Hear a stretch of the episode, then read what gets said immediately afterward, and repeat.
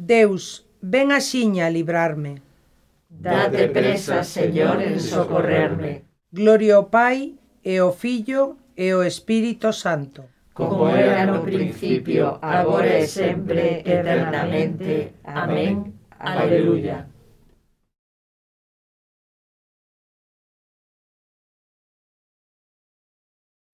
Con todas las criaturas, entoemos la canción que día e noite se canta a gloria do Creador.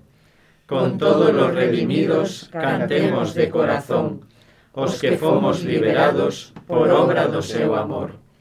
Canta o sol, canta o mar, canta todo canto hai. Canta o sol, canta o mar, canta todo canto hai. Canta o sol que nos visita desde o mencer o solpor cantan as tebras da noite, todo che canta, Señor. Canta o neno, canta oh o vello, canta a mocidade en flor, canta che a idade adulta, todos che cantan, Señor. Cantanche todas as cousas, o veren que os días son, chanzos por onde subiren a escada da perfección. Cantanche todos os homes que Jesucristo salvou, o veren como renovas co teu alento de amor. Canta o sol, canta o mar, canta todo canto hai. Canta o sol, canta o mar, canta todo canto hai.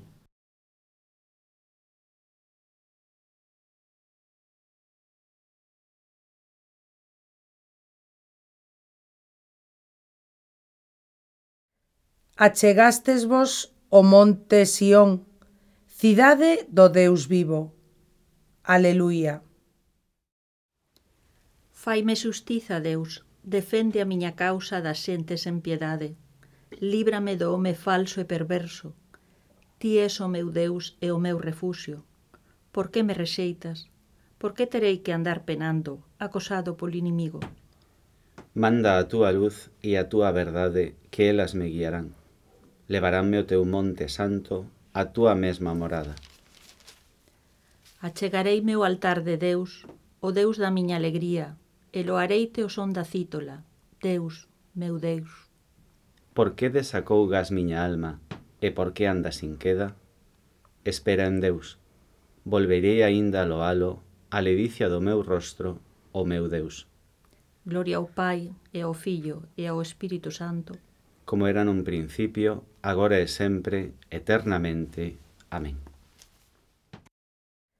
Achegastes vos o monte Sión, cidade do Deus vivo.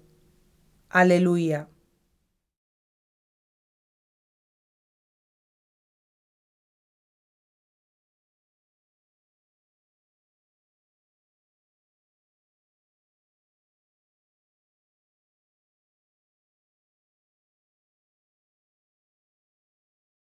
Ti, Señor, aguantachesme a vida para que eu non caia na cova. Aleluia. Eu dicía, na metade da miña vida teño que entrar polas portas do abismo. Prívanme do resto dos meus anos. Eu dicía, ende xamais verei o Señor na terra dos vivos. Non ollarei a ninguén entre os habitantes do mundo. Arrincan a miña vida e envólvena como unha tenda de pastores. Como un tecelán, ensarrillada eu os meus días, e cortanme os fíos da trama.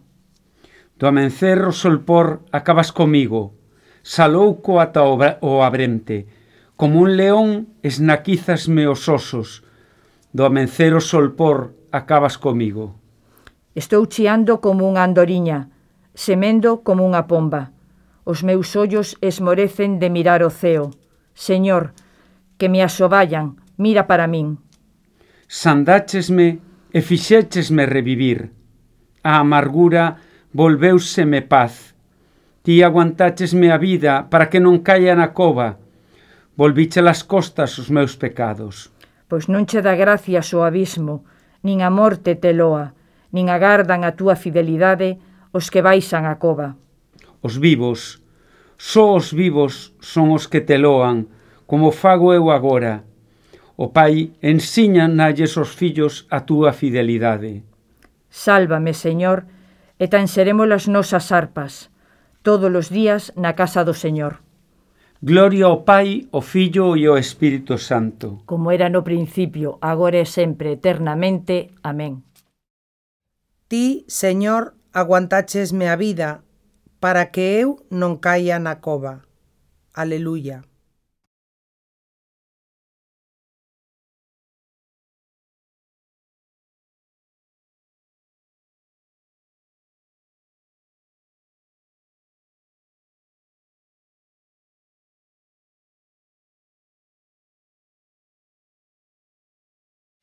Ti coidas e rega a terra, enchoupala de bens.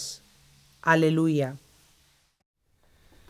Oh Deus, ti mereces un himno en Sión, e a ti cumpriránseche os votos en Xerusalén. Porque escoita a oración e achégase a ti todo mortal. Os nosos pecados oprímennos, pero ti perdoa las culpas. Feliz o que ti elixes e acolles para morar nos teus adros. Fartarémonos cos bens da túa casa e coas ofrendas sagradas do teu templo. Ti fasnos xustiza con prodixios, Deus Salvador noso, esperanza dos confins da terra e dos mares remotos. Ti afinca los montes con forza cinguido de poder. Ti reprime o estrondo do mar, o estrondo das ondas, o tumulto dos povos. Os que habitan nos extremos do mundo tremen diante dos teus sinais.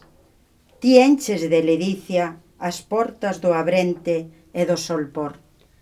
Ti coidas e rega a terra, enchoupala de bens. As canles de Deus van cheas de auga, ti fas agromar a seara.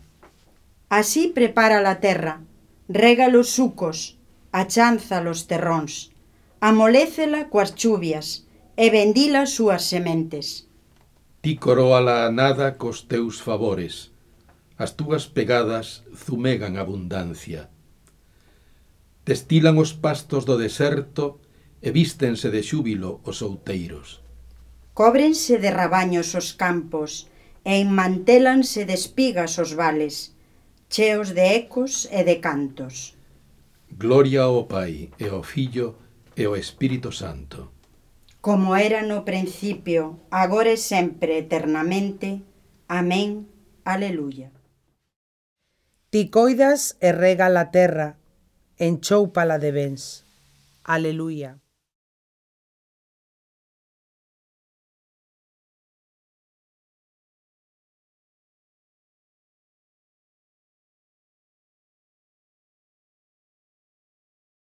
Deus resucitou a Xesús dentre os mortos e durante moitos días apareceuse aos que subiran con el de Galilea para Xerusalén, que son agora as súas testemunhas diante do povo.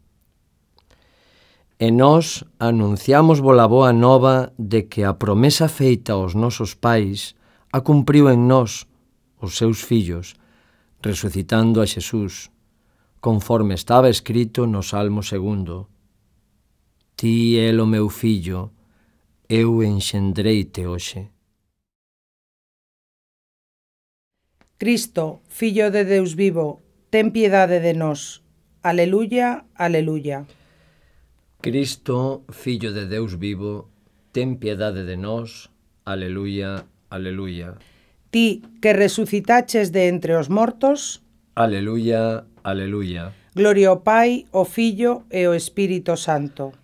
Cristo, Fillo de Deus vivo, ten piedade de nós. Aleluya, aleluya.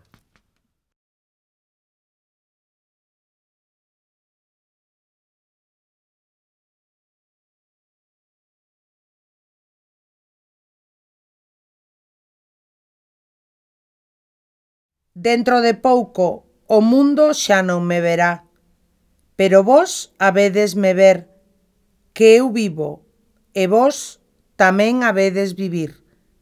Aleluya.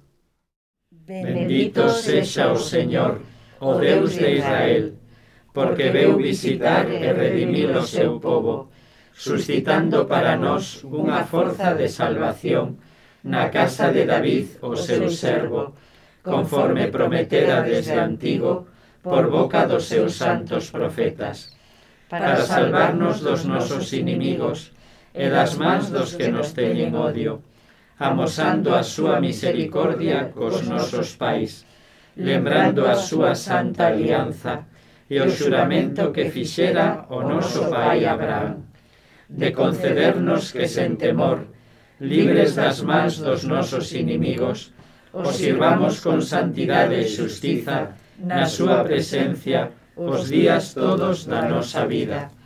E ti, meniño, vas ser chamado profeta do Altísimo, porque irás por diante do Señor, preparando os seus camiños, anunciándolle ao seu povo a salvación, o perdón dos pecados. Pola misericordia entrañable do noso Deus, virá visitarnos desde o ceo un sol nacente, para iluminar os que viven nas tebras e nas sombras da morte, para guiar os nosos pasos polos camiños da paz. Gloria ao Pai, e ao Filho, e ao Espírito Santo, como era no principio, agora e sempre, eternamente. Amén. Dentro de pouco, o mundo xa non me verá, pero vos habedes me ver, que eu vivo, e vos tamén habedes vivir. Aleluya.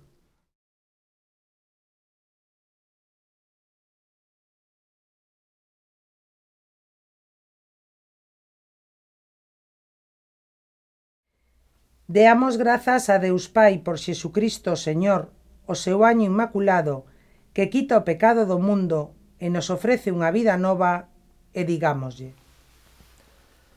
Fonte eterna de vida, vivifícanos. Lémbrate, Señor, da paixón e da resurrección do teu fillo, o año inmolado na cruz, e aténdeo na súa intercesión cotía por nós fonte eterna de vida, vivifícanos.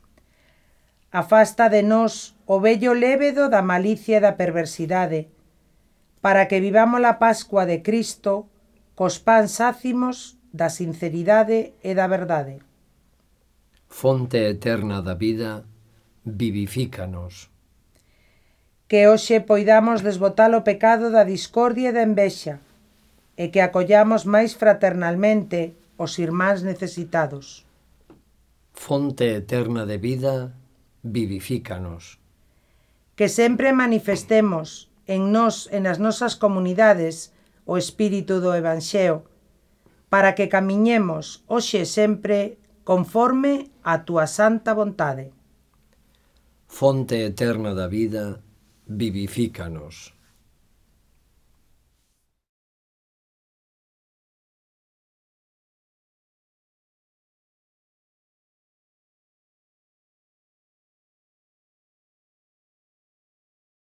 Noso Pai que estás no ceo, santificado sexa o teu nome, veña o teu reino, e fágase a túa vontade, aquí na terra como no ceo.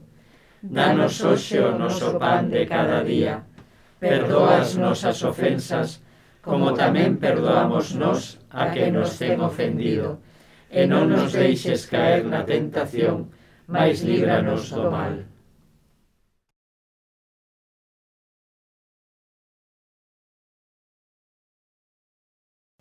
Deus noso Pai, ti renovas o teu povo coa alegría dunha nova xuventude.